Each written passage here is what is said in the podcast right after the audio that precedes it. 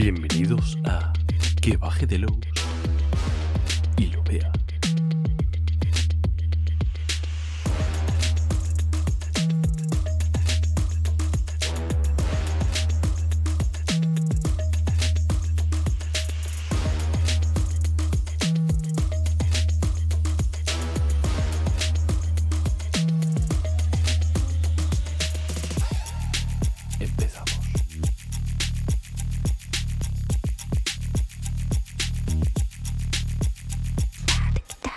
Nos ha ocurrido para hacer como una especie de crossover entre, entre podcast, porque como no tenemos suficiente con hacer un podcast, pues y un podcast, pues hacemos el podcast de podcasts y, y esto es un poco para decir palabras en inglés así sin mucho sentido. Eh, Clash of Podcast. Clash of, Clash of Podcast, ¿por qué no se nos ocurrió eso antes? Clash of Podcast.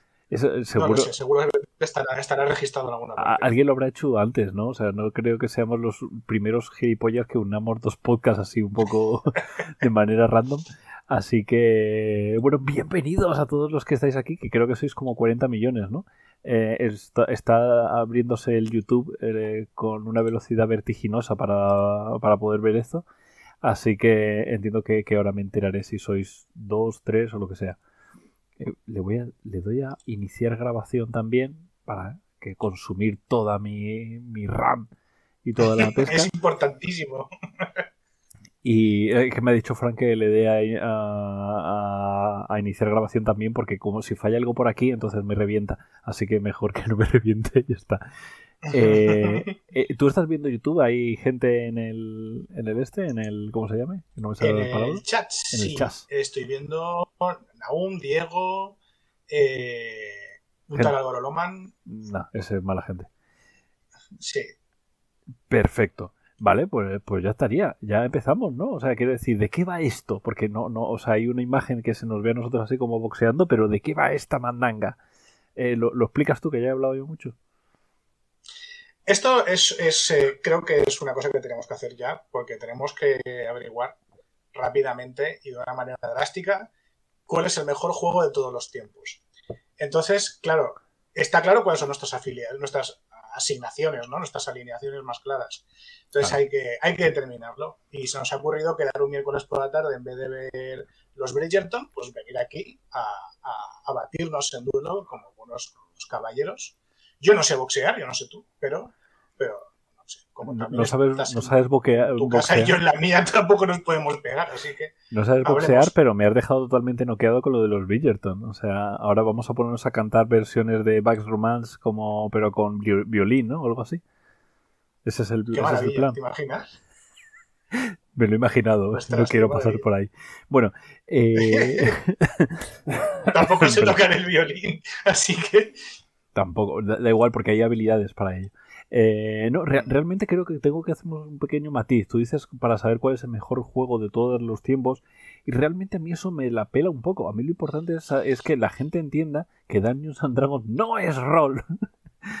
y ya está, eso, eh, ya está. Y, y entonces, y tu atribución sería la de, de demostrar a los demás que Gamsu no es rol. Eso, eso es lo importante aquí, ¿no? En- ya está, con eso, eso, es, eso es lo importante. Lo demás es secundario.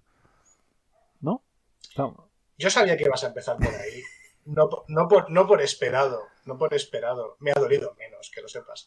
Pero, pero creo que te mereces argumentar esa maldita falacia. Claro, de Creo hecho, de, eso va. Yo, lo primero es hacer un pequeño disclaimer diciendo que cuando yo digo que, el, que Dungeons and Dragons no es rol, es en, en primer lugar porque, porque no lo es, pero en segundo lugar porque es una, es, es una coña. O sea, quiere decir, mm, yo además soy muy defensor de, de si tú dices que el rol es rol. Ya está, fin de la historia. No, no tiene. mm, Puedes coger el parchís, eh, mm, interpretar y ahí tienes el Arkham Horror. E- e- Esa es mi otra lucha, insultar a Arkham. Mis luchas son insultar a Dungeons and Dragons e insultar a Arkham Horror. Son como mis dos luchas y todo lo demás va voy encajando todo lo que hago entre medias de esas dos cositas. E- Y ahora me, me ha me ha apetecido ins- insultar a, a Arkham Horror. Ent- Realmente eh, eh, me parece una estupidez hablar de esto no rol, esto es tal, esto es cual, pero hemos venido a fostearnos, eh, que es lo importante. Y sobre todo hemos venido a utilizar el nombre que baje de Lowe's y levelea, que me parece un nombre maravilloso yo creo que en un futuro Sí, tendremos sí, que hacer como tendremos que hacer el, el- el- el contrario, que sería que level, eh, level, la- level lows o algo así, hacer, hacer como una cosa. Level, level D-Lows. Level, Level- D-Lows me gusta bastante. Level D-Lows. Level de- D-Lows es bueno. O sea, luego habrá que hacer otro en otro momento, pero por ahora quería, queríamos hablar un poco por, pues por eso. Yo voy a defender de una manera muy visceral que Daños and Dragons no es rol, pero realmente me da igual. O sea, es que si fuera rol o no fuera rol, es que me da igual. Y además es obviamente rol. Eh, creo que tú también tienes claro que Gamsu es totalmente rol, pero vas a defender Hombre, que no lo sea. no solamente sé que es rol, sino que en cuanto yo apague aquí este debate que vamos a tener, la semana que viene voy a jugar, ¿sabes? Eh, Agentes de la Noche tan tranquilo y voy a seguir con mis campañitas de esos terroristas tan tranquilamente. Porque que yo crea que algo no es rol no quiere decir que no me vaya a pelar el culo jugándolo. Como que Eh, bueno. todo el mundo va a entender. Obviamente. Eso también. O sea, por ejemplo, Sí, sí. Fast and Furious no es cine, pero madre mía, yo quiero ver la, la nueva de Fast and Furious. Sí, sí. Directo al recto, la siguiente, ya, pero está clarísimo. Me parece fatal que la, que la décima película de Fast and Furious no le llamen Fast 10, como Fast 10 Your Seatbelt, ¿sabes? Fast 10 and Furious. Me parece fatal. Ha sido una oportunidad perdida, desde luego. Sí, eh, bueno, sí, una- es que he, oído, el- he oído el silencio de las risas. O sea, no sé tú, pero yo, yo he sentido ese, ese- ese silencio. Eh, y, ya está. Entonces, eh, lo importante es que como no nos ponemos de acuerdo de quién iba a empezar a quién, quién iba a partirle el cobre a quién, íbamos a hacer como una especie de piedra, velo, tijera para ver quién empezaba, ¿no? Así no hay... O empiezo yo y te fostio y ya está. No, no, yo creo que tienes que empezar tú para, para explicar para explicar esto que acabas de, O sea, el enunciado de Dungeons and no es rol está, está vacío desde el principio, pero, pero cabe o exige una, una explicación. Exige, Exige que pegues, pegues con el guante en la cara. Esto Pego así no el se puede guante. quedar. Eh, de- hacemos una especie, una especie de. y en el, en el rincón derecho con el calzón amarillo eh, o pasando de esas mierdas. Sobre todo porque ahí a lo mejor alguien ha dicho, oh, un debate sobre qué es el rol y no tiene ni puñetera idea de quién eres tú y yo y porque sepan quiénes somos. ¿Te parece? Eh, me parece, sí, es- no es una mala idea. Vale, pues preséntame tú y yo te presento a ti. Como voy a empezar yo pegando, Vale. tú empiezas presentando, ¿te parece? Perfecto, pues tenemos en el rincón derecho, con un peso desconocido y una camisa preciosa, eh, tenemos a un hombre que se ha enfrentado con el final del mundo, que ha escrito cosas sobre pueblos aterradores, que viene a defender una estupidez como que Dungeons and Dragons no es rol, pero Gamshow sí, vayan ustedes a saber. Así que con ustedes Álvaro Loman, y la gente se vuelve loca, aplaude, levanta las manos y eh, suena una bocina para que el público calle y pueda Suena música de al Bridgerton. segundo. Exactamente. Para, para anunciarme a mí. Yo quiero With or Without You a violín de los Bridgerton como banda sonora. With or Without You, violín. Eh, esa- Claro. Por lo visto, esa canción la, la escribió el. eh, Sting la escribió eh, cuando estaba en la cama con su amante. Y Ajá. dijo, ah, espérate, me he inspirado. Y salió de la cama y le escribió y luego volvió a la cama con su amante, lo cual es hiperturbio. Pero bueno, Es muy turbio porque decepciona a muchísima gente al mismo tiempo. A su amante, a su mujer por hendidura, a toda la gente que escucha esa canción le ha parecido una cursilada. A mí me encanta. Pero sé que igual no soy mayoría. hombre, es, es la canción de Ross y Rachel. Bueno, eh, va- vamos, a, vamos a centrarnos. Mira, ya me la has jodido. Ya no quiero. No me gusta esa canción. En el rincón, era el mío era el derecho, ¿no? Sí, creo que sí. Vale, pues en el rincón izquierdo, eh, con eh, un velo que no se le ve muy bien, eh, con, con más o menos el mismo peso, con un pelo similar, pero ¿por qué tenemos...? bueno, con eh, el mismo número de gafas, el mismo número de, de neuronas, pero con muchos más dados, porque juega Dungeons and Dragons, Nacho G. Master. Y el público enloquece. Han echado al negro de, Bridgerton. Ahora está en la Oh, serie. Que está, en la, que está en la película de Dungeons and Dragons. Acabo de caer. Me, ha- me la has jugado. Claro. Has empezado jugándomela. Nos, lo que, nos quedamos con lo mejor. Qué, qué sucio. O sea, ha sido. También todo- hemos contratado a los Pinkerton. De eso también hablaremos dentro de de un tiempo. Contra eso no tengo defensa porque me parece alucinante. Pero vamos a empezar por. yo he, he- he querido. Creo, creo que, que quiero empezar con una especie de, de titular. Y luego ya te escribo el titular y luego nos, nos hostiamos. ¿Bien? ¿Todo bien a- Vale, vale. hasta eso? Vale. Dale, Dice, dale. dije- dice Diego que Daños and Dragon es rol, aunque admito discusiones sobre la cuarta. Lo cual. eh, es, es la más divertida porque Robin Delos creó 13 Age a, través a partir de la cuarta. O sea que todo, todo genial. Eh, el titular es Daños and Dragons. Yo, creo que tú también tienes que hacer lo mismo. Gamsu no es rol, es y es otra cosa, ¿no? Entonces mi titular es Daños and Dragons no es rol, es un wargame. Ese es el titular. Boom. Y, he querido iniciar por esto porque realmente históricamente empezamos así. O sea, cuando no existía el rol, existían los wargames. Eh, el wargame este de lo más cercano al rol era el, de Little Wars, ¿no? El de H.G. Wells. Era lo más cercano. Y, de repente llegó este señor y creó un wargame eh, nuevo, pero que tenía más interés a la hora de de crear, eh, de, crear los personajes y de crear una cosa que se pudiera protointerpretar y tal. Entonces, Dungeons Dragons no es rol, porque realmente es un wargame con. Es un hack de un, de un wargame. Básicamente es eso. Tiene la estructura de un wargame, tiene turnos como y, y, hemos ido arrastrando desde ahí, como un río de mierda que hemos arrastrado el wargame cuando hay un montón de, maneras que no tienen sentido. O sea, hablamos de turnos cuando realmente es lo único que importa de los turnos es en el momento en el que nos estamos dando de ofetadas. Pero el rol es muchísimo más. Entonces, Daños and Dragon lo que hace es eh, lo, lo, introduce en, en una cosa súper concreta y, y, ha tenido que venir, por ejemplo, PBTA y otro tipo de juegos a salir de una estructura súper encorsetada que tenía que ver con, con un wargame. Entonces Dungeons and Dragons no es rol, es un wargame. ¿Qué me dices? No, no, a todo, pero además, no, no, no a todo no, pero a ver, es, hay mucho de lo que de verdad en esto que dices. Eh, lo que pasa es que no podemos aceptar la idea de que la pizza margarita ya no sea pizza porque algún desviado haya puesto piña en algún momento, ¿vale? Entonces, eh, la idea de rol, dibujo de rol, yo estoy de acuerdo con que se descubrió por casualidad, ¿vale? Porque Arneson le dio una buena idea a Gygax, pero el caso es que los juegos de rol proceden de ahí, quiere decir, es el primer paso, el primer escalón. O sea, todos los juegos de rol hasta buena entrada en los 2000, creo yo, se han definido o bien copiando o bien apartándose del ritmo que iba marcando Dungeons and Dragons. Claro. Em, entonces, eh, si bien podemos, yo creo que sí que es rol, es un rol muy primitivo, estamos hablando de las primeras ediciones de Dungeons. Claro, sí, sí, es primitivo, es un, ha marcado una, ha marcado una escuela ha marcado una escuela, que es la escuela del Wargame, mezclado con partes interpretativas. Hay otros juegos que son incluso más exagerados en ese aspecto que, Dungeons, pero ahora sí derivan de Dungeons.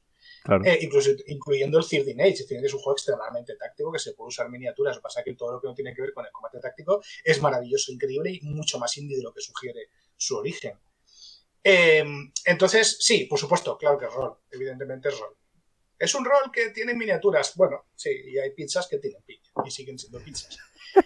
Eh, me, encanta que compares, me encanta que compares Daños and Dragon con una pizza con piña. O sea, eh, no, no, podría haber sido más insultante yo ante Dungeons que tú. Estoy dispuesto a bajar al barro. es, muy, muy, muy duro de decir, sí, a ver, Daños es como, es la, es la, es la pizza con piña de la... Además porque la, eh, la alegoría continúa, es como eh, todo el que le gusta la pizza, nunca has estado con alguien con, que le guste la pizza con piña que diga, sí, pero siempre se acaba la pizza con piña, ¿no? Pues el, el, el, argumento típico de Dungeons and Dragons es guay es es que hay mucha gente jugando a Dungeons. Es el mismo argumentario. O sea, es la, es literalmente la pizza con piña del rol. Es Dungeons and Dragons. Me he dado el argumentario entero con esta mierda. Y sin embargo, sigue siendo el juego de rol más jugado y vendido del mundo. Quiero decir, todo el mundo, o sea, varios millones de fumadores no pueden equivocarse. Es igual. todos estos con el mismo cáncer. Cuando, el, río suena, agua, agua lleva. Pero bueno, sí. Eh, no obstante, yo tengo, yo tengo otra, teoría, ¿vale? Eh, y es que hace poquito tuve una iluminación respecto a Gamshu. Y es no, que no, no, espérate, espérate, yo todavía no, no, no, eh, ¿vas a, vas a, mandarme la hostia o todo? Porque todavía seguimos aquí con los punch, todavía no sabemos quién ha ganado aquí, en este primer... Ah, esto va, por asaltos. Hombre, claro, tú ah, tenías, tres asaltos y yo tenías tres. No ves que te he dicho que no sé boxear.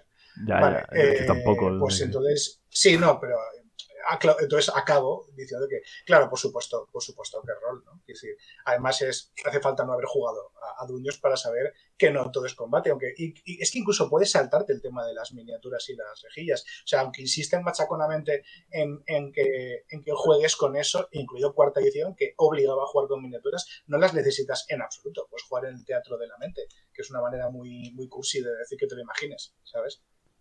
Pero, por lo menos puedo jugar con miniaturas y darle salida a esa cantidad de plástico que, saca WizKids.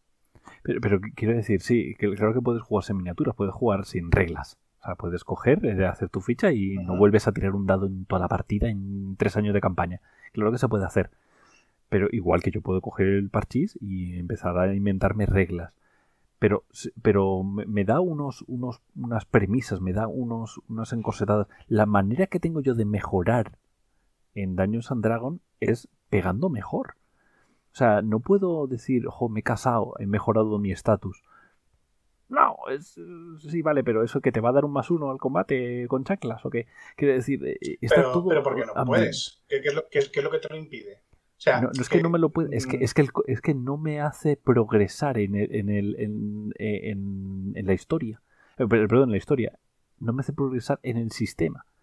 Porque yo en la historia puedo meter en cualquier historia y ya está, puedo jugar cualquier historia con cualquier sistema. Es, eso se puede hacer. Pero si yo elijo un sistema es porque quiero que eso me obligue a los jugadores a progresar de una cierta manera. Entonces, el Dungeons Dragons me obliga a progresar a, través del combate. Vamos a parar un momento porque hay una cosa importante. ¿De qué edición estamos hablando de Dungeons? Pero si yo no he jugado nunca a Dungeons te puede sorprender. Ah, bueno, es que esto te puede sorprender, pero precisamente en las primeras ediciones, donde está, hasta la segunda edición, que es el año 1998 ahí, eh, tú podías casarte con una rica heredera, ¿vale? Y de repente tu estatus subir, porque hay reglas de fortalezas y de estatus y, de, de, tener tierras y tener dominios y atraer seguidores. Y hasta, o sea, el, los juegos de vieja escuela, ¿vale? Los primeros de Dungeons, eh, era una parte importante del juego. Que luego había gente que no la usaba, ¿vale? Pero está en el libro, totalmente. ¿Y para qué servía eso? Eh, ¿Para poder pegar mejor? Pues, no, no necesariamente, porque al final es un escenario fantástico medieval y tienes esa parte medieval que tú puedes ser el señor de unas tierras y meterte en toda la movida que es administrar unas tierras. ¿Para qué sirve tener una capilla en Ars Mágica? Aparte de tener un sitio guay donde lanzar conjuros. Pues, eh, pero por ejemplo, y, en la primera edición de Warhammer Fantasy tú tenías que crear todo tu, tu, entorno, tu, el pueblo que tú controlabas. Al final era, era paja para, para poder llevarte al combate y tener como una cierta excusa y una, de, y una explicación como de, mira, estoy haciendo una cosa así un poquito más alegórica. Pero es lo mismo, o sea, al final era una... todo es como que encajas una historia y como encima de gente dándose de hostias. Es como las películas de Marvel. No tienen sentido las tramas, son gente fostiándose. ya está. Y qué, y qué divertido es. Claro, pero no es raro. Qué, poquito necesitas más, ¿no? Es el Dersen. a, mí me parece. Es el Dersen un poquito más así gafapasta, pero es eso. Hay, otra, hay otro elemento adicional. antes has mencionado también el parchís, ¿no? El parchís. Es verdad que tú puedes interpretar en el parchís. De hecho, el parchís es una partida de Alien. Quien no lo quiera ver, que no lo vea. Hostias, nunca lo había visto. Es, es, Alien, es Alien, joder. Vas por los corredores ahí con un, con un xenomorfo detrás. Em, pero, pero claro, el parchís no tiene, no está diseñado para que tú me, me, estás explotando la cabeza con, con, un montón de chorradas que no tienen que ver con daños. O sea, el parchís es el alien, eh, daños sí, es la pizza con piña. pero yo qué sé, pero el parchís en ninguna parte tiene, está planeado ni está pensado para que tú crees un personaje y, lo interpretes, que es lo que hace un juego de rol. Y Dueños and Dragons sí pero no tiene más reglas. Muy, muy, vale, vale. Pues tiene una, tiene regla solo de interacción social, que es tirar dos dados de seis, sumar tu carisma y ver qué tal se encuentra hoy el otro. Esto estoy hablando de las primeras ediciones, por supuesto. A partir de tercera edición hay muchas habilidades sociales y hay reglas y reglas y reglas, demasiadas reglas incluso, para cubrir prácticamente todo lo que se te imagine hacer. Que el juego va a seguir yendo de aventuras y de pegarte de fostias con monstruos en catacumbas, pues sí, es que se llama así el juego de un Dragons pero vaya que está preparado para jugar, para interpretar un personaje. Y solo eso, ya ese detalle, ya lo meto en un juego de rol. Por lo tanto, entonces el Arkham Horror es un... Quiere decir que al final es como, sí, sí, venga, si, si yo reduzco a su más mínimo eh, expresión el rol, eh, jugar a Polis y Cacos es un juego de rol. Pero entonces estamos comparando la complejidad de Dungeons and Dragons con Polis y Cacos. Y, y por lo tanto el punto es para mí, he ganado y te toca. vale, bien. Me mola. El agradecimiento es acojonante. Además, Eh, eh, Naun Galeo te ha dicho que punto para Loman. Así que yo ya. Sí. Ya está, he ganado. Voy ganando Vale. 1-0. ¡Qué ching! ¿No? O sea, puedes poner. habría un. Bueno, da igual. Al final, yo creo que lo importante es meternos con el Horror. Yo creo que es- al final sí es. es eh, Gamsu 1, Dungeons and Dragon 0, eh, Arkham Horror menos 3, ¿no? Es el, es el escalón. Y Parchis Exacto, 3. porque- Parchis está como por encima. Gane quien gane, tiene que perder Arkham Horror. De acuerdo. Eh, yo es que tengo otra. A mí se me vino una, una iluminación a la cabeza el otro día, porque estamos hablando de. No, claro, porque yo sabía que iba, y la cosa iba a empezar por Dungeons and Dragons no es. ¿vale? Y entonces empecé a pensar, ¿por qué, por qué Gamshu no es rol? Y me costó bastante, porque en realidad mí me gusta, ¿no? Me, me duele criticar Gamshu. Pero yo estoy convencido de que Gamshu, además de ser una calentada de pito importante, eh, que luego hablaremos de ese tema, Gamshu es una escape room. ¡Toma! O sea, tú en una partida de Gamshu, tú llegas a un sitio que puede ser una habitación dentro de un bajo debidamente acomodado o una escena que te está mm, dictando una voz misteriosa, ¿vale? Que te pone en contexto y tú en esa escena trasteas hasta que das con una pista que debes interpretar adecuadamente para pasar a la siguiente escena donde otra voz misteriosa te va a explicar algo, ¿vale? Es una escape room, o sea, las partidas de Gamshu son escape rooms donde de vez en cuando hay tiradas de dados que simulan peligro de morir que, que no te pueden hacer en escape room por motivos evidentes y de responsabilidad civil. Eh, además es que me juego, me juego un, me juego un dado de 20, fíjate lo que te estoy diciendo, mira cómo, cómo voy de cargado, que el diagrama de Venn entre la gente que va a escape rooms y la gente que le mola Gamsu es un círculo. Estoy completamente seguro. En mi caso de mis amigos se cumple a rajatabla. Y esta es, esta es mi iluminación. O sea, tú evidentemente me la vas a, me la vas a intentar rebatir, pero... Pero... Pero a bastante mal. O sea, ya, ya, te, ya te adelanto que, que, que esta ha ido al cuello, estoy de yugular. A mí me ha reventado por dentro esto que pensé el otro día. O sea, sí que fue un momento de escupir el café totalmente. ¿eh? Est- Estuviste ahí luego en la ducha ahí como sintiéndote muy sucio, como llorando, ¿no? De, Acucli- Acuclillado en el, en el plato, así meciéndome. Pues eh, tengo que meter algún chiste para poder mm, tener es- espacio mental para intentar rebatirte esta mierda. Es muy duro. Quiere decir, eh, Sí. es un, eh, claro, o sea, quiero decir, la, la estructura narrativa de un escape room, si lo reduces a su mínima expresión, se queda en la estructura narrativa de Gamsu, ¿no? Eh, el, el de tengo que ir eh, recopilando pil- pistas eh, y claro, todo lo que aporta por encima es que yo estoy disfrazado como personaje, que también puedes hacer en un escape room.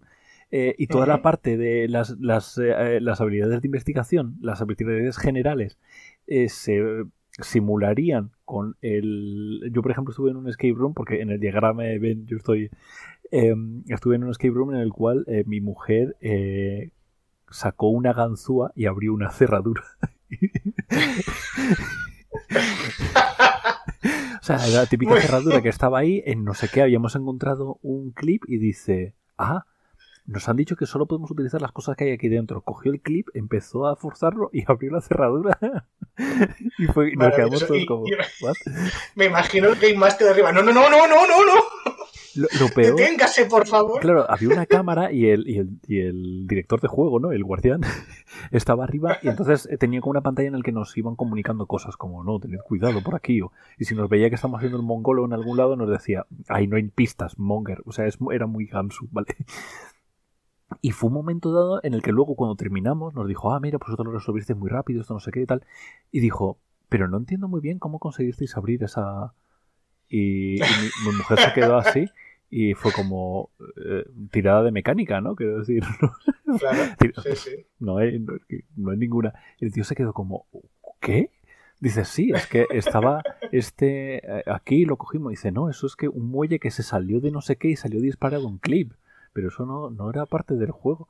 Dice, estaba aquí. Es- O sea, Esta yo no, la, yo no la he vivido en una escape room, pero me la han contado. Tengo un colega que, que se las ha hecho, yo creo que todas que en Valencia como mínimo.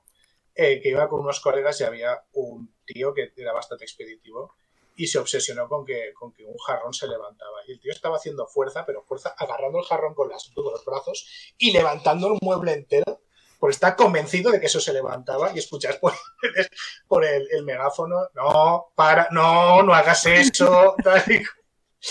y, y bueno, increíble. Ojalá haberlo visto. Virgen Santa.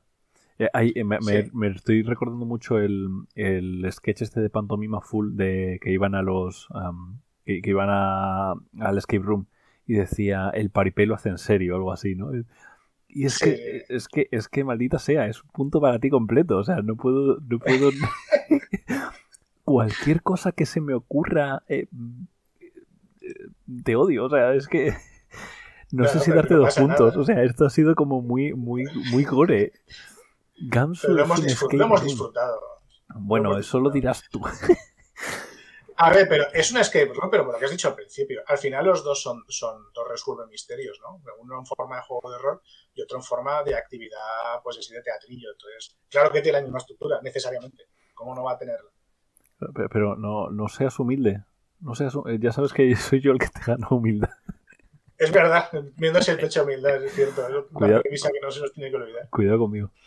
Eh, voy a intentar, yo qué sé, ya, por, un- ejercicio de intentar bloquear el, golpe, pero no, Gansu es mucho más que un escape room porque tiene otras estructuras de juego. En primer lugar, porque serían como una interconexión de, vari- de varios escape room, lo cual no tiene sentido.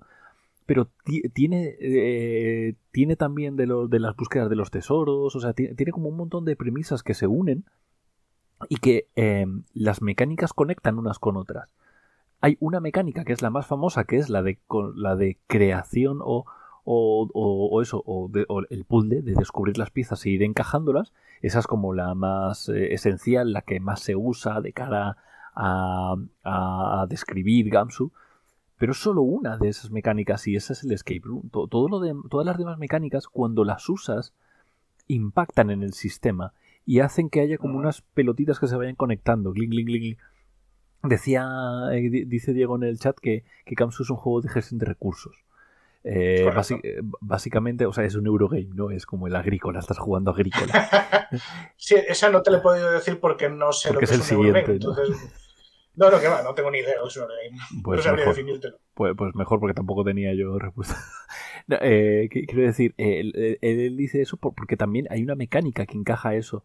El- la gestión de recursos en el, en el escape room sería el tiempo, ¿no? La gestión del recurso del tiempo, que es lo mismo, que al fin y al cabo tú tienes que gastar puntos de tiempo y ya está.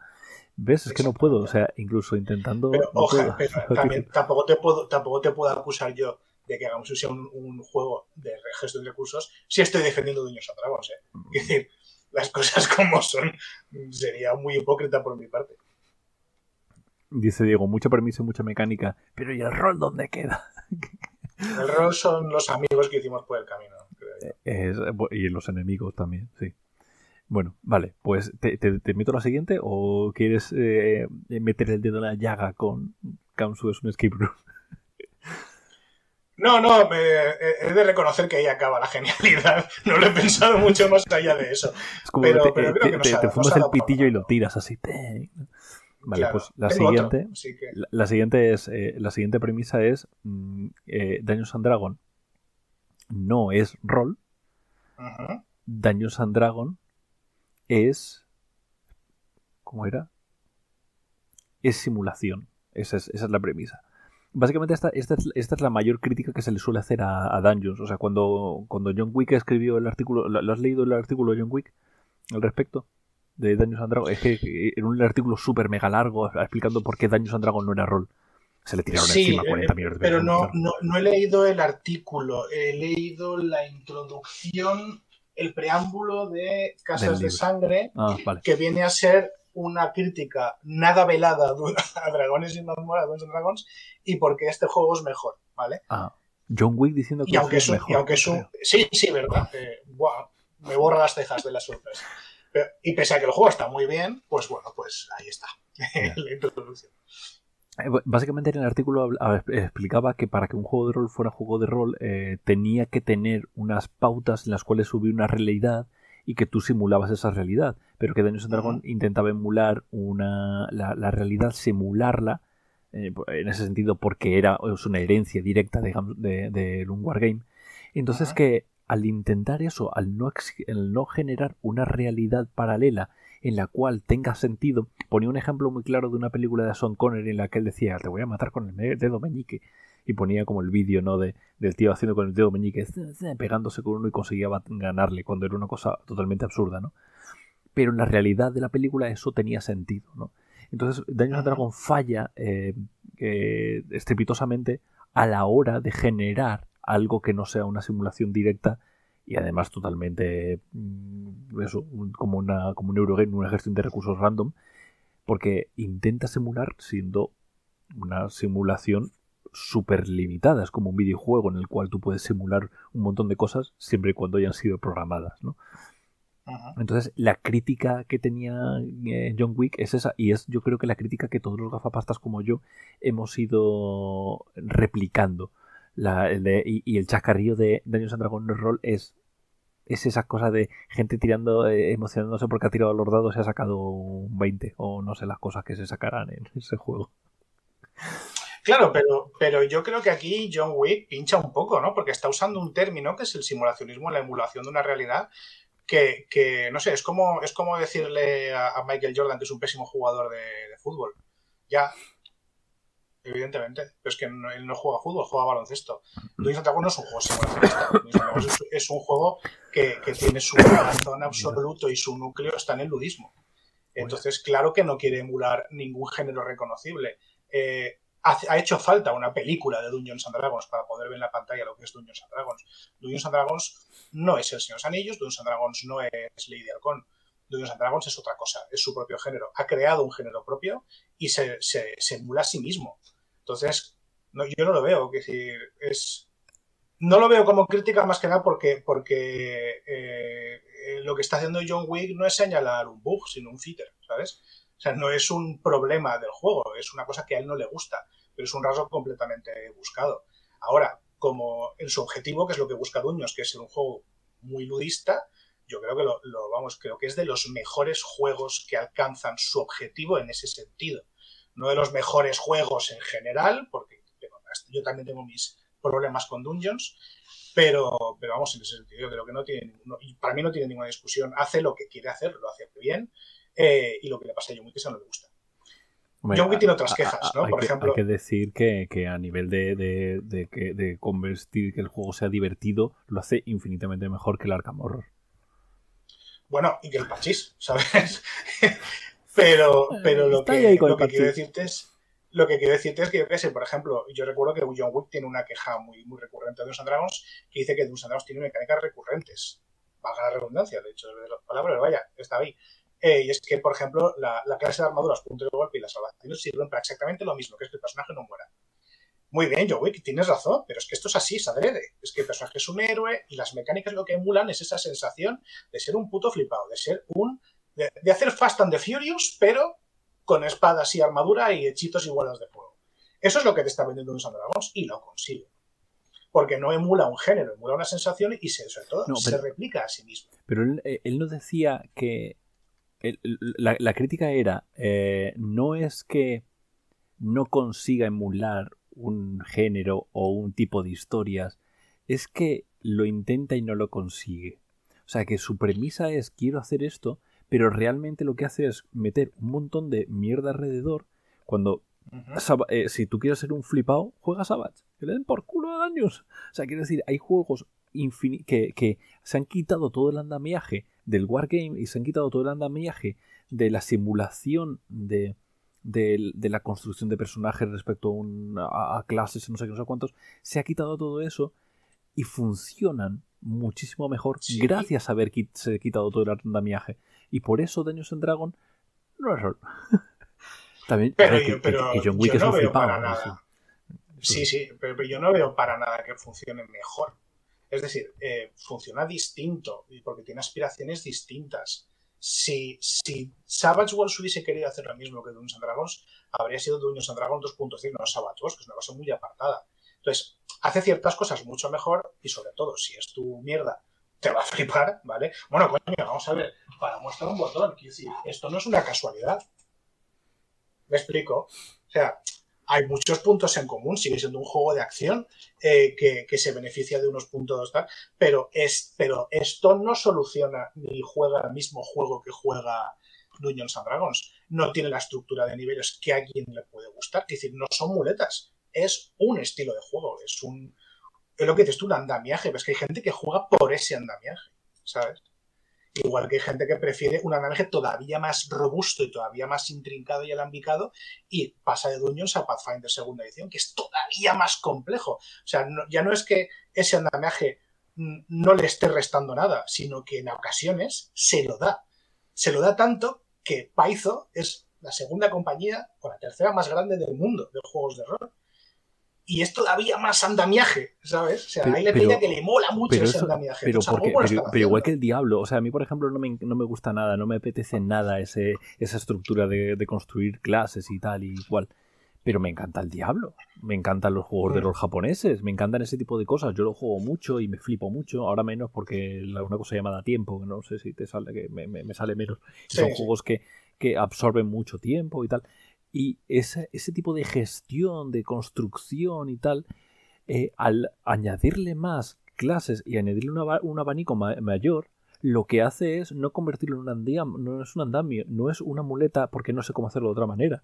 Es eh, premio y crezco respecto a esto.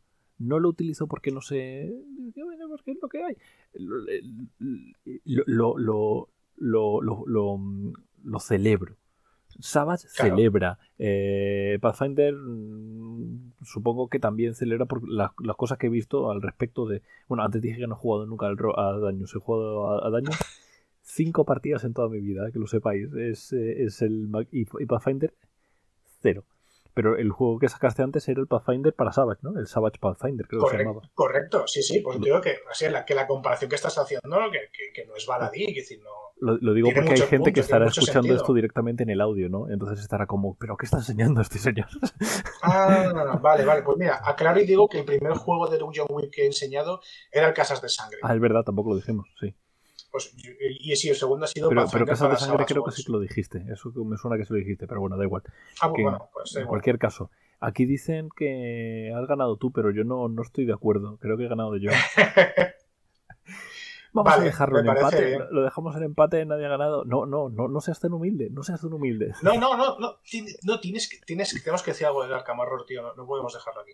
Vale, entonces lo único, lo que hacemos es que eh, aquí nadie gana punto, pero Arkham Horror pierde dos. ¿Te parece bien? De acuerdo. además, Horror está menos. Hombre, un pequeño chascarrillo al principio, pero bueno, o sea, Arkham Horror menos 5 Dungeons 1, Gamsu 1 y Parchis. Bueno, ah, te, has metido con Parchis, Parchis baja a 2.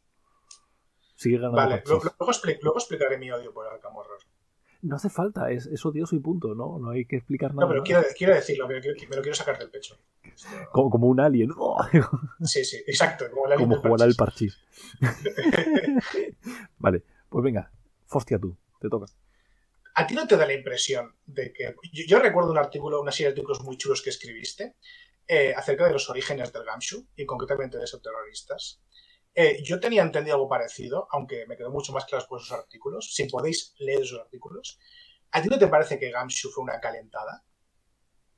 Una calentada total. O sea, yo creo que cuando a, Robin de los le dijeron, oye, hay que escribir esta movida con estas características, Robin se fue a su casa, ¿vale?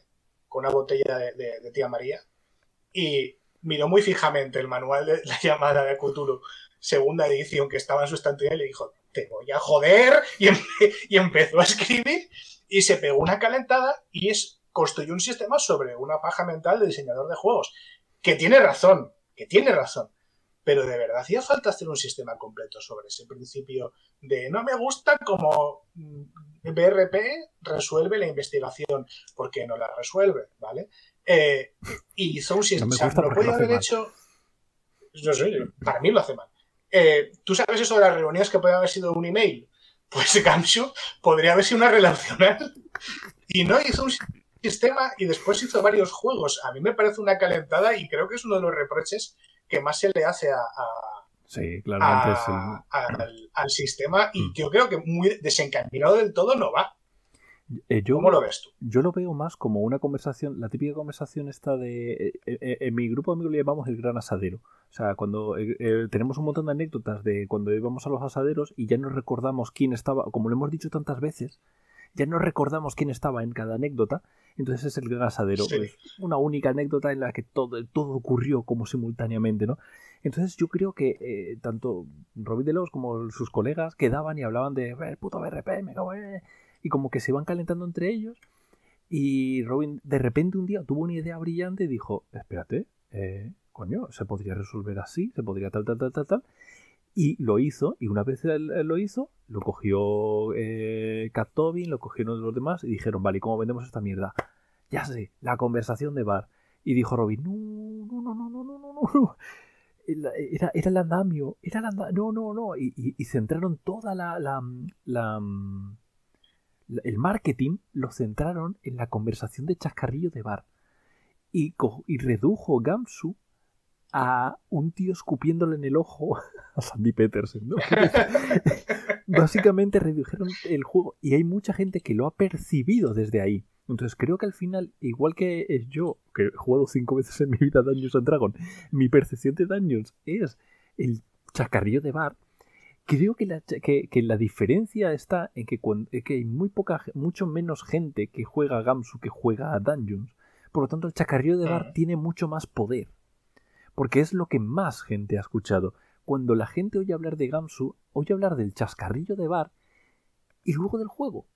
Pero, pero toda la. la mm, es, el peligro del, del, del relato único. Vale, esto ocurre en un montón de elementos, es una de las cosas importantes por la cual hay que defender a las minorías, etcétera, etcétera. El peligro del relato único. Eh, Gansu es Gansu básicamente es el problema que ha tenido es eso. Y, y ahí yo creo que Robin Delos eh, creo que se sentía sucio cuando empezaron a hacer el marketing, se metió en la ducha y estuvo llorando durante días porque dijo, no, yo no quería insultarles, de verdad que no. Se me ocurrió una manera diferente de gestionarlo haciendo que todo fuera más dinámico porque eh, básicamente desarrollaba no, no era esto, no, no, no, no, no. Entonces creo que el problema ha sido que querían vender el juego. Eso, creo que es todo el problema. Y, todo, y, ya se resume en todo eso, se resume ahí, ya está, fin de la historia. O sea que realmente fue una cagada de marketing, ¿no? Que si esto es como las grandes compañías al final. Sí, es como cuando de repente alguien manda un mensaje diciendo, hey, que vamos a quitar la OGL, ¿no? Es como una, una calentada, ¿no? Oh, maravilloso, maravilloso. No, no, es justo que me entres por ahí porque solo te puedo dar la razón, ya lo sabes. Eh, bueno, pero es que esas, mites, de, mites de la hostia, ahora iremos a eso. Eh, pero en cualquier caso... Nada, te la apuntas, te, la apuntas ya porque es verdad y no hay más vueltas que darle. No, pero sí, pero hablaremos del tema, hablaremos del tema. Eh, pero básicamente el, te, doy la razón en el sentido de que no creo que sea una calentada, sino creo que es una calentada más del equipo, que, al final es una decisión de equipo. O sea, no creo que Robin Delos entregara eso, se fuera a las Bahamas, en los tres meses volviera y dijera, ¿cómo? ¿Qué habéis dicho? ¿Qué? O sea, quiero decir, al final es una decisión de un equipo que desarrolla, qué tal, qué cual, y cuando tú además estás dentro del mundo de, editorial, sabes que es así. Sabes que hay ciertas eh, decisiones que tú no vas a tomar pero que se toman desde un equipo y por unas decisiones concretas. Y yo creo que la decisión por la que se tomó eso fue para generar un flame. Lo que, fue, lo que pasa es que se hizo como cuando los flame todavía eran algo novedoso y la gente ahora ves un flame y dices, ah, mira, otro flame, ¿sabes? Pero eh, cuando se hizo eso ah. todavía había una... Eh, y eso fue la gran fuerza eh, de motora que hizo a la gente girar la cabeza y decir, ah, espérate, que a lo mejor se hacen las cosas de otra manera. Y, girar la cabeza y empezar. Y, una vez ya estabas ahí, ya veías y ya te daba otras estructuras y te, y, te, dabas cuenta de que realmente la potencia de Gamsu está en su estructura. En la, en la, estructura que es un puto dungeon. O sea, tú cuando ves la estructura de, escenas, es un dungeon. Y cuando te vas al chulo confidencial es incluso más evidente.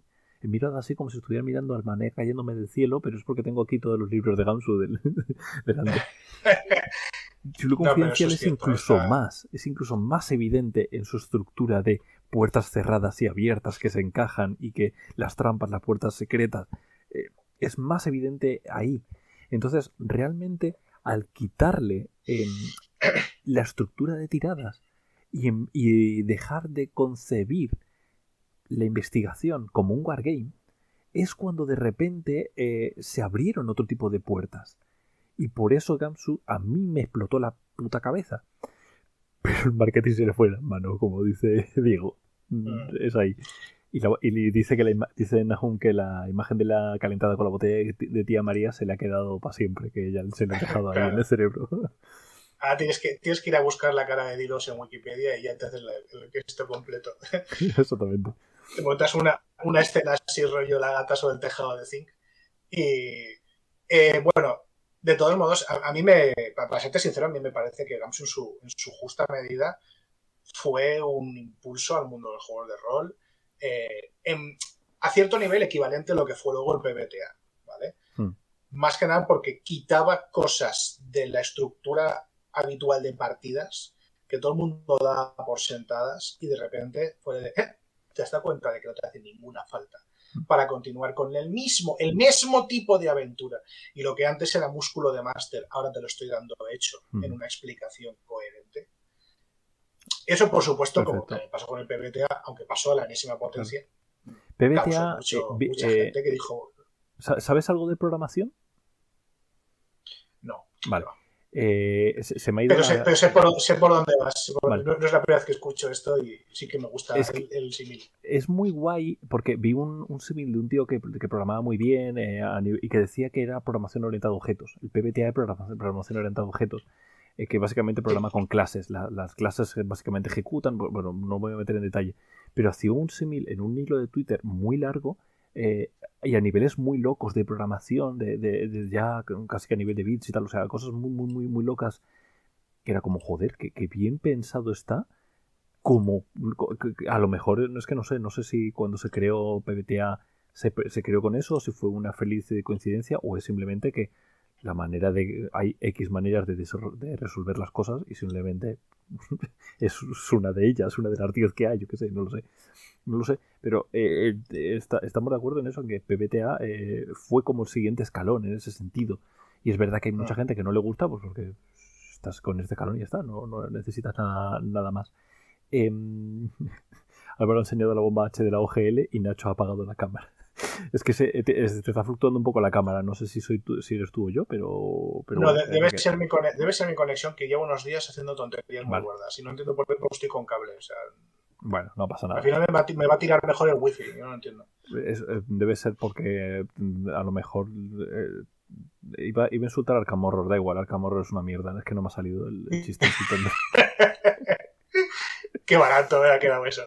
Antes no hemos dicho nada y también le hemos metido caña, así que bueno. Vale, eh, no sé, no sé, esta la ha ganado, ¿no? Esta, esta la ha ganado clarísimamente. sí, no, sí, esta, creo, creo, que sí, tampoco era, tampoco era nada, no, no está nada currada, ¿eh? también te digo. No, no, sí, que sí que está currada porque lo sigo pensando, pero la explicación ha sido muy buena y me gusta que hayamos podido culpar al departamento de marketing, ha sido una salida muy elegante y contemporánea. Es muy bonita, sí. Es como la última película de Matrix, que también toda la culpa es del equipo de marketing, no, no, no existe. esta peli no existe, la culpa es del equipo de marketing que me obligó. Eh, vale. Volvemos. Ya, esta sería la, última torta, y, es obviamente ya lo he enseñado antes, y es eh, Dungeons no es rol. Dungeons and Dragon es marketing. Dungeons and Dragon es una máquina de hacer dinero. y ya está y a tomar por culo. Y esa, esa, es la crítica. Eh, ha llegado un punto en que, en que Dungeons and Dragons da igual. Es simplemente un mensaje de, eh, de, la globalización desenfrenada. Es como, es como. Es una vorágine en el, el cual ya dices, va a salir una nueva versión para poder venderte el siguiente libro. no ves ninguna ves que las modificaciones eh, van llevadas a que tú compres más miniaturas o que compres el, el Virtual Tabletop de tal, de no sé cuántos. Es una máquina de hacer dinero. Como no pasa en el rol, el rol no da dinero, salvo lo, y, y Fran Valverde todavía no se ha dado cuenta, pues realmente eh, el resto de juegos está un poquito libre de, de todo eso. pero no hay más. O sea, eso, eso es lo que hay. A todo el culo. Y, y, ya está. Ya. Esa, esa, es, la, esa es la, mi última crítica. Pensaba que ibas a ir por otro lado y ya te la estaba concediendo. Pensaba que ibas a ir por la cagada de la OGL. Pero, pero, pero no, eso, ha sido por es esta parte. y no estoy. No, no, pero. pero Es pero- parte, es, sí, es, es claro, parte, claro. parte, Quiero decir, la parte más visceral es la del OGL, Sí. que al final recularon. Recularon, La pero, porque- pero recularon, pero cuando salga la siguiente versión, la Dungeons Dragon eh, Electric Boogaloo, la, como la llamen, eh, Sí. es- ya, ya tendrán la trampa hecha y saben que no- todos sabemos que nos la van a meter doblada antes o después. O sea, la OGL es simplemente la muestra de lo que yo digo, es un punto directo y no hay nada más que hablar. Pero todo está Sí. organizado de esa manera. Es el ejemplo más corpo de, de lo que ha hecho Wizard sin ningún tipo de duda. Sin no estoy de acuerdo contigo, y te digo por qué. No estoy de acuerdo contigo, ¿vale? Porque, porque es, es desvirtuar eh, la naturaleza de un juego, ¿vale? Por lo que hace su publica, por, sí, su editor, por su publicador, publicante, no sé. Eh, entonces no, Su editorial, creo que ¿no? no me parece que esté. no, su editorial, sí, qué cojones, es verdad. Su editorial y su malvado malino y su malvado eh, amo, que es Hasbro, no se, nos, no se nos olvide, que es la juguetera más grande del mundo. Entonces, eh, eso no hace que Dungeons Dragons deje de ser un juego de rol, sigue siendo un juego de rol. Lo que pasa es que, igual que Mickey Mouse, no es, es un dibujo animado, aunque su dueño sea el Imperio del Mal, ¿vale? No tiene nada que ver una cosa con la otra. Tú puedes detestar un juego por quien lo hace, pero no deja de ser un juego. O sea, eso no hace que sea menor rol, con lo cual eh, niego la mayor. Ahora bien, tú dices que los demás eh, eh, editores, los demás juegos del mercado están un poco. No, no, no, ¿qué coño van a estar salvo? Están bajo la dictadura comercial y de formato de Dungeons and Dragons. Es decir, si hacemos un poco de memoria, Dungeons and Dragons desde segunda edición, desde allá los años 90, ha estado marcando los formatos estándar de- del mercado americano. Cuando Dungeons empezó a publicarse a todo color, los jugadores de rol empezaron a publicarse a todo color. Cuando Dungeons empezó a publicar a tapadura todos sus manuales, hicieron lo mismo. Es decir, eh, la mayor parte de los VTTs que han reventado desde los 2000 eh, tienen a Dungeons como principal objeto. Es la ballena del mercado, o sea, los demás, una vez más, están huyendo de él o intentando seguir su estela. Eso es malo para la industria en general, ¿vale? Eh, porque tener un, contendiente tan, tan potente que aparte no tiene rival económicamente hablando y a nivel de marketing es malo. Ahora, a nivel de marketing, posiblemente todos hemos hecho más por el rol a nivel mundial que cualquier otro juego. Ya sería, ¿no? Ojo, o sea, imagínate tener todo ese poder y no promocionarte y promocionar el hobby. O sea, es también una parte, una, una cosa muy responsable por su parte no haberlo hecho. Pero, pero vaya, que, que teniendo tu razón en que ese poderío empresarial que tiene Wizards y tiene Hasbro es perjudicial en muchos aspectos, no quita para que tus andamos no sea rol. Siendo cierto también que es una máquina de marketing y de hacer dinero que de rebote ayuda a la industria, aunque lo haga a su manera y con consecuencias que no son positivas para muchos eh, editores. Buenas noches, Hasbro es el mal, dice Salvatore. Sí, Hasbro es el mal. sí, en es eso es. estamos de acuerdo, o sea, quiero decir, está... Bueno, totalmente. Y eso que Arkham Horror no es de Hasbro, que, que, que podría ser Imagínate, imagínatelo. O sea, es que sería te vender. Sí. Es O sea, ¿cómo perfectamente. se llama? De- Ya está, o sea, el Dungeons Horror, Arkham, Arkham and Dragons, Arkham and Dragons. que tú imagínate si, si al investigador McNulty le pusieran una espada bastarda más dos. Lo peor de dos mundos, toda la mierda. Ya no, habría razón, no, no habría razón para vivir. Durísimo. Eh, realmente el, el problema que tiene esto es, es eso, es, es la- es el- es lo que hablamos antes del, del discurso único. O sea, de repente Ajá. eh, eh, Dungeons and Dragons rol. Ah, juegas al rol. Ah, juegas a Dungeons. Ah, pues una vez jugué Dungeons. Ah, pues no sé qué Dungeons. Y eso es peligroso porque es lo que dices tú. Eh, eh, Mickey es un dibujo animado. Ya, pero mm, si Mickey fuera solamente un dibujo animado, se hubieran tomado unas decisiones creativas diferentes. Se han, se han tomado decisiones creativas que pasaban directamente por, por, convertirlo en un producto y tal. Y de hecho llega un punto en el cual eh, eh, ellos dejan de, concebir, tiran la toalla. O sea, hay un momento dado en el que se tira la toalla con Dungeons and Dragons Es como, no sabemos, esto como IP, como, como, como eh, intellectual property, como propiedad intelectual, no sabemos cómo meterle mano. Eh, déjalo ahí. Ya, ya, ya en algún momento se nos, se nos ocurrirá la manera. Les dejaron gancha a, a unas cuantas personas y resurgió Quinta. Eh, o sea, Daños Dragón Quinta tuvo un resurgir porque no tenían puta idea de cómo resolverlo. Cuando de repente empezó eso a dar dinero de nuevo, fue como, wow, wow, wow, wow, wow. un momento, que esto daba dinero. Vamos a quitar a esta gente no, que lo ha hecho. Lo resolvieron de una manera muy sencilla. Le preguntaron a los fans. Pues claro, como se tiene que hacer las cosas. Y luego haces un Así, me, DLC así para me reenganché yo en yo- o sea, yo me reenganché en Dungeons eh, por ese playtest de quinta edición. Yo eh, ya me había dejado daños en tercera edición. Estaba hasta el pico de la boina de, de daños. Y me reenganché en el playtest precisamente porque fue de, de decir, ostras, estos pollos de Wisconsin, bueno, no sé dónde son, creo que son de Wisconsin, no sé, que estos pollos de Wisconsin me están preguntando y luego resultó que lo que nos habían preguntado y nos habían tenido varios meses haciendo el canelo en foros de internet, luego lo hicieron, la mayoría de las cosas, no todas. Y eso pues a mí me dio mucho gusto y rinín, con lo cual, yo qué sé, siendo una máquina de hacer dinero, yo creo que al final pudieron contactar con la, con la base de fans. Y Pero, eso pero, pero es como es- pues es, es el Cyberpunk 2077. O sea, yo lo saco, luego espero las, que- las quejas y saco un DLC que le digo gratuito, pero realmente lo que han hecho es que me ha pagado el playtest. Es el mal. o sea, es, es el mal.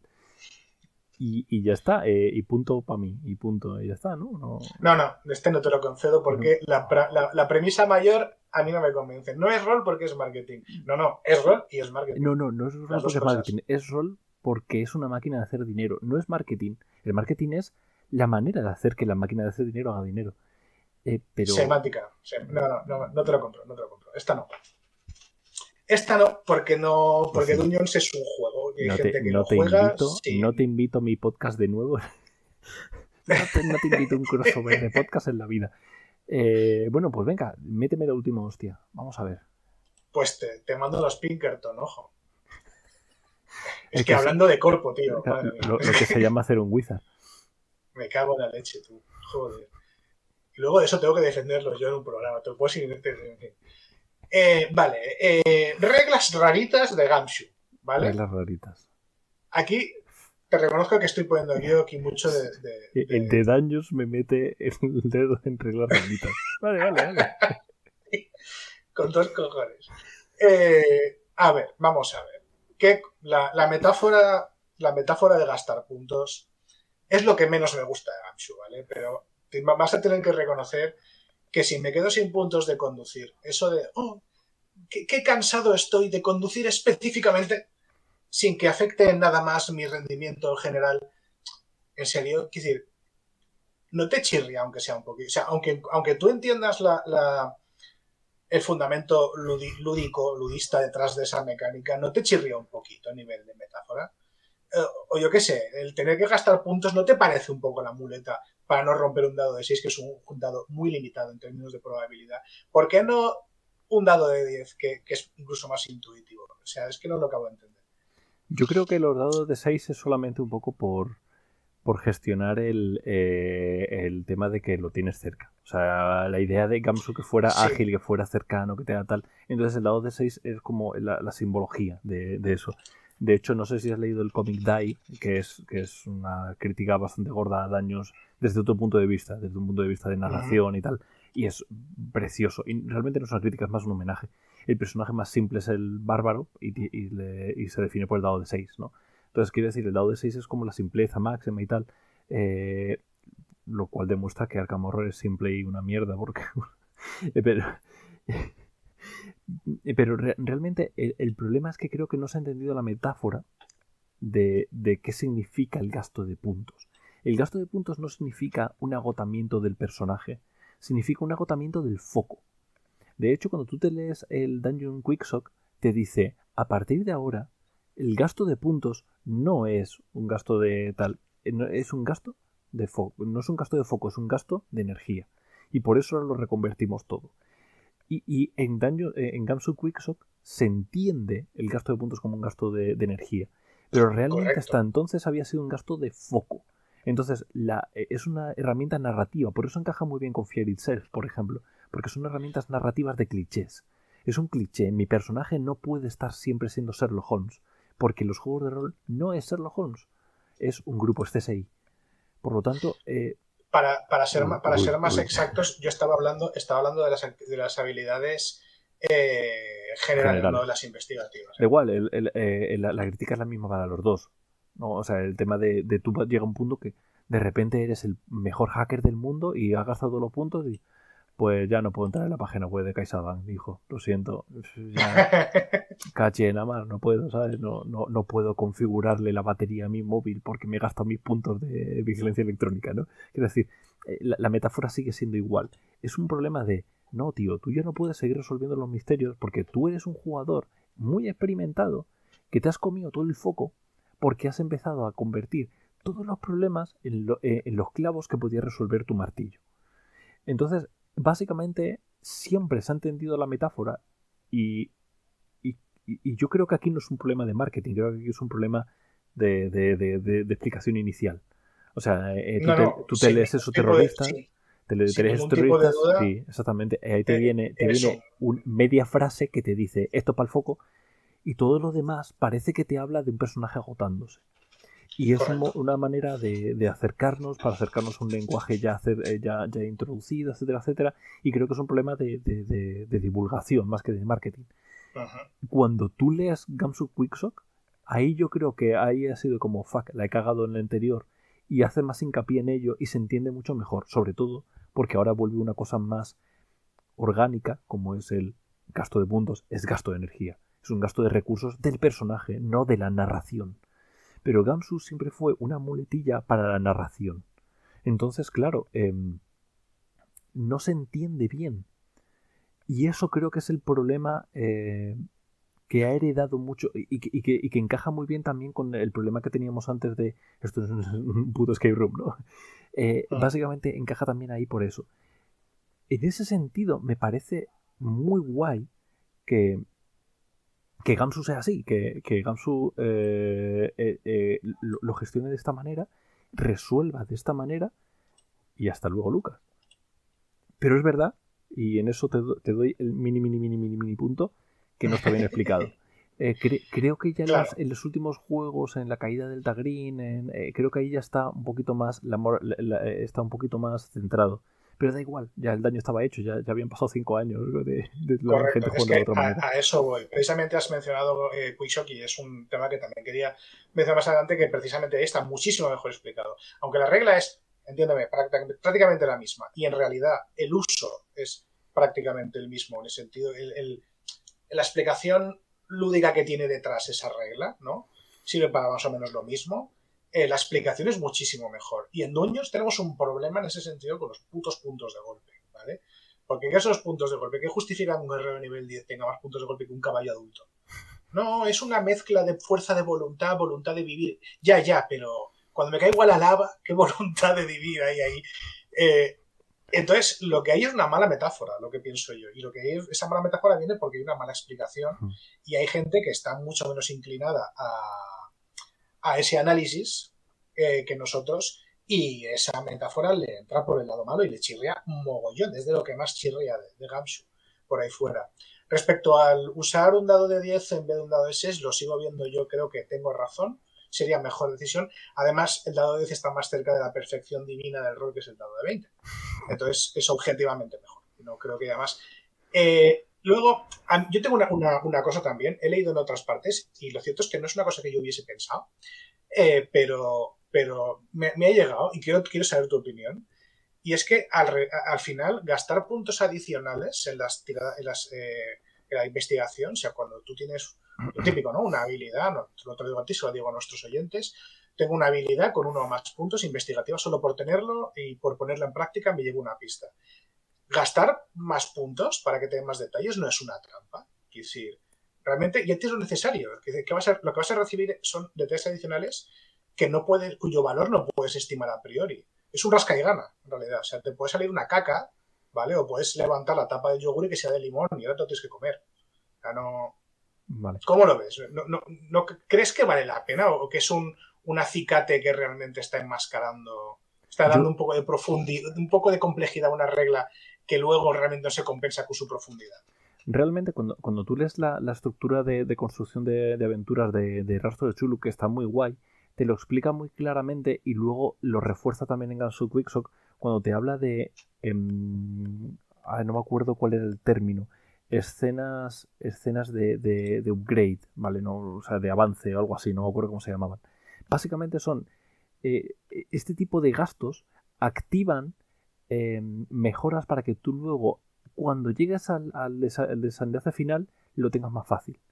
Es un poco como cuando estás en el, en el Dungeons, en, en, el dungeon en un videojuego, y te pones a hurgar, a darle a todos los botones, a ver si consigues ah. abrir una puerta secreta y consigues un arma buena, pues es algo parecido. Entonces, básicamente aquí es cuando no es el. Eh, eh, nunca ha sido un. Yo como jugador decido gastar un segundo punto y, lo, y luego en plan punto fate para que tú me des más cosas sino que no, es, es, peor, te lo, te lo, ofrece el director de juego claro. con toda la malicia que puede reunir. Exactamente, es que es, es que es desde la malicia, se hace desde sí, el sí. mal, es como, es desde Asbro, se hace, se hace, de, se hace diciendo, eh, te puedo dar, te puedo dar, ¿quieres algo más? Eh, y ellos. Entonces es cuando entra en juego la parte de, de los recursos, de gasto no gasto, gasto no gasto eso me parece muy divertido a nivel de una estructura narrativa un poquito más, eh, más cercana al, juego, al rol clásico, pero en Quicksock eso ha desaparecido. Porque realmente tampoco aportaba tanto.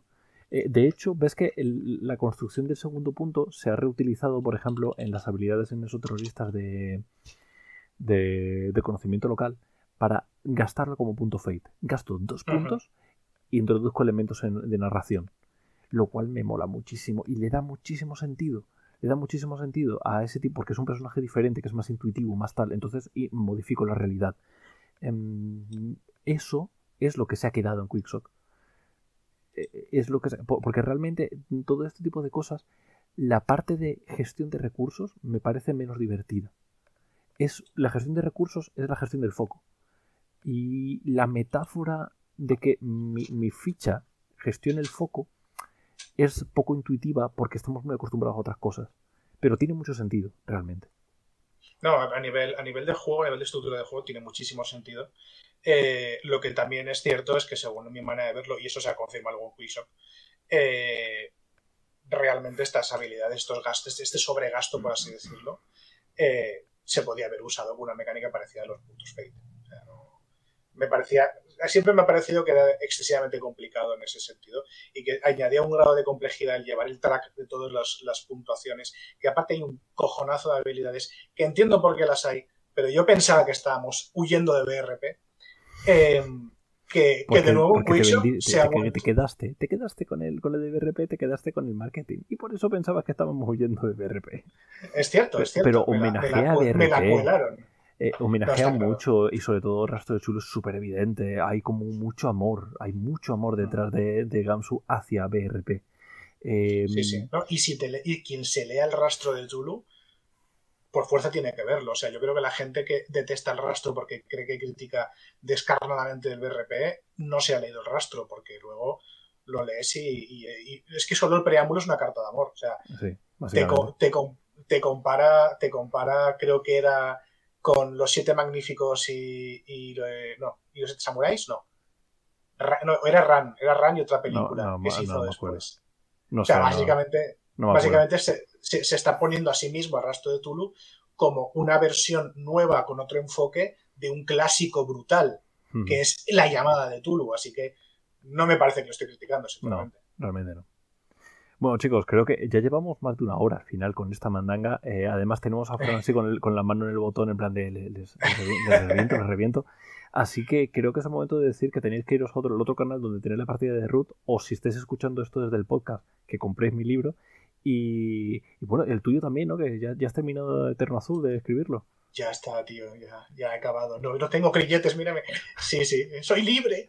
Eh, lo que no sé ya es dar el coñazo, porque aún no sé cuándo va a estar el libro. Pero bueno, bueno lo sabréis, lo sabréis. Sí, algo nos llegará seguro. Así que sí, seguro. Es, el momento. Eh, eh, en real, realmente no, no, recuerdo. Alguien luego puede sacar el conteo de puntos y decir quién ha ganado, porque la verdad es que no me ha quedado claro. Sé que ha perdido Arkham Horror, que es lo importante aquí. Y, y ya está. No, no, no, no, sé, no sé mucho más.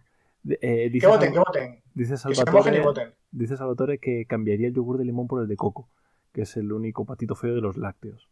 Mm, No estoy, no estoy en desacuerdo. No, no, no, no. A mí el, el- no, es que yo, mi, mi madre odiaba el coco, entonces yo he, he comido coco como muy atrás en el tiempo, como ya con 16, 18 años. Y es como, pero qué asco de sabor, ¿por qué es esto? Entonces odio, odio el coco. Eh, yo estoy contigo en ese sentido. Lo digo sobre todo, Diego, para que me des tus puntos. Pero en cualquier caso me da igual, quiero decir, eh, yo me lo he pasado muy bien. Nacho, ¿tú te lo has pasado bien? Sí. Me lo he pasado genial. Ha sido un placer discutir contigo sobre cosas importantísimas de la vida. Dice, dice Diego que si Eterno Azul va, va, va a valer para calzar mesas. O si es Por supuesto. Vale, vale. Por Estamos, supuesto. Estamos de acuerdo entonces. Claro. conjunta Arkham ha perdido Arkham Horror, ha ganado, ha ganado el parchís de todas, todas, que es lo importante. Sí, sí. Así que eh, eh, directamente, ahora es el momento de despedirnos con las dos manos. ¿No- ¿Hay algo que quieras decir? ¿Quieres decir que compren tu libro o algo así? Eh, quiero decir que jueguen a Gamshoe, que vale muchísimo la pena, que se lo van a pasar como enanos en el turno de los espejos y que es un sistema que vale la pena leerse y darle muchas vueltas porque se puede aprender mucho de él. No como Dungeons. Así que, No como Dungeons. eh, así que nada, eh, muchas gracias. Ahora nos despedimos así con las dos manitas para que Fran sepa, es como la señal para que Fran para que, para que corte. Oh, corta, corta. No sé si no- nos va a escuchar. Voy, voy a escribirle también ya de paso. Corta. Adiós. Os queremos. Eh, usa protección. No sé, tú sigues hasta que Fran me diga que he cortado, tú sigues haciendo gilipollas Poneos crema. Bebed agüita. ¿Has visto el vídeo ese de YouTube de usar protector solar, ¿no? Que era como un vídeo de, de, de 10 minutos de abraza a tus padres. Eh, no mates gatitos. No, tío. Ahora me tendrás que pasar. Pues es, es un vídeo muy clásico. De, eh, seguimos haciendo esto hasta que Fran un día parará. Eh, es un vídeo muy clásico este, en plan de auto. Es como auto. eh, Como muy de Paulo Coelho, ¿no? De, de usa protector solar porque la vida es importante. Eh, abraza a los gatitos. No mates a tus padres. A- a- y hizo como 10 minutos de-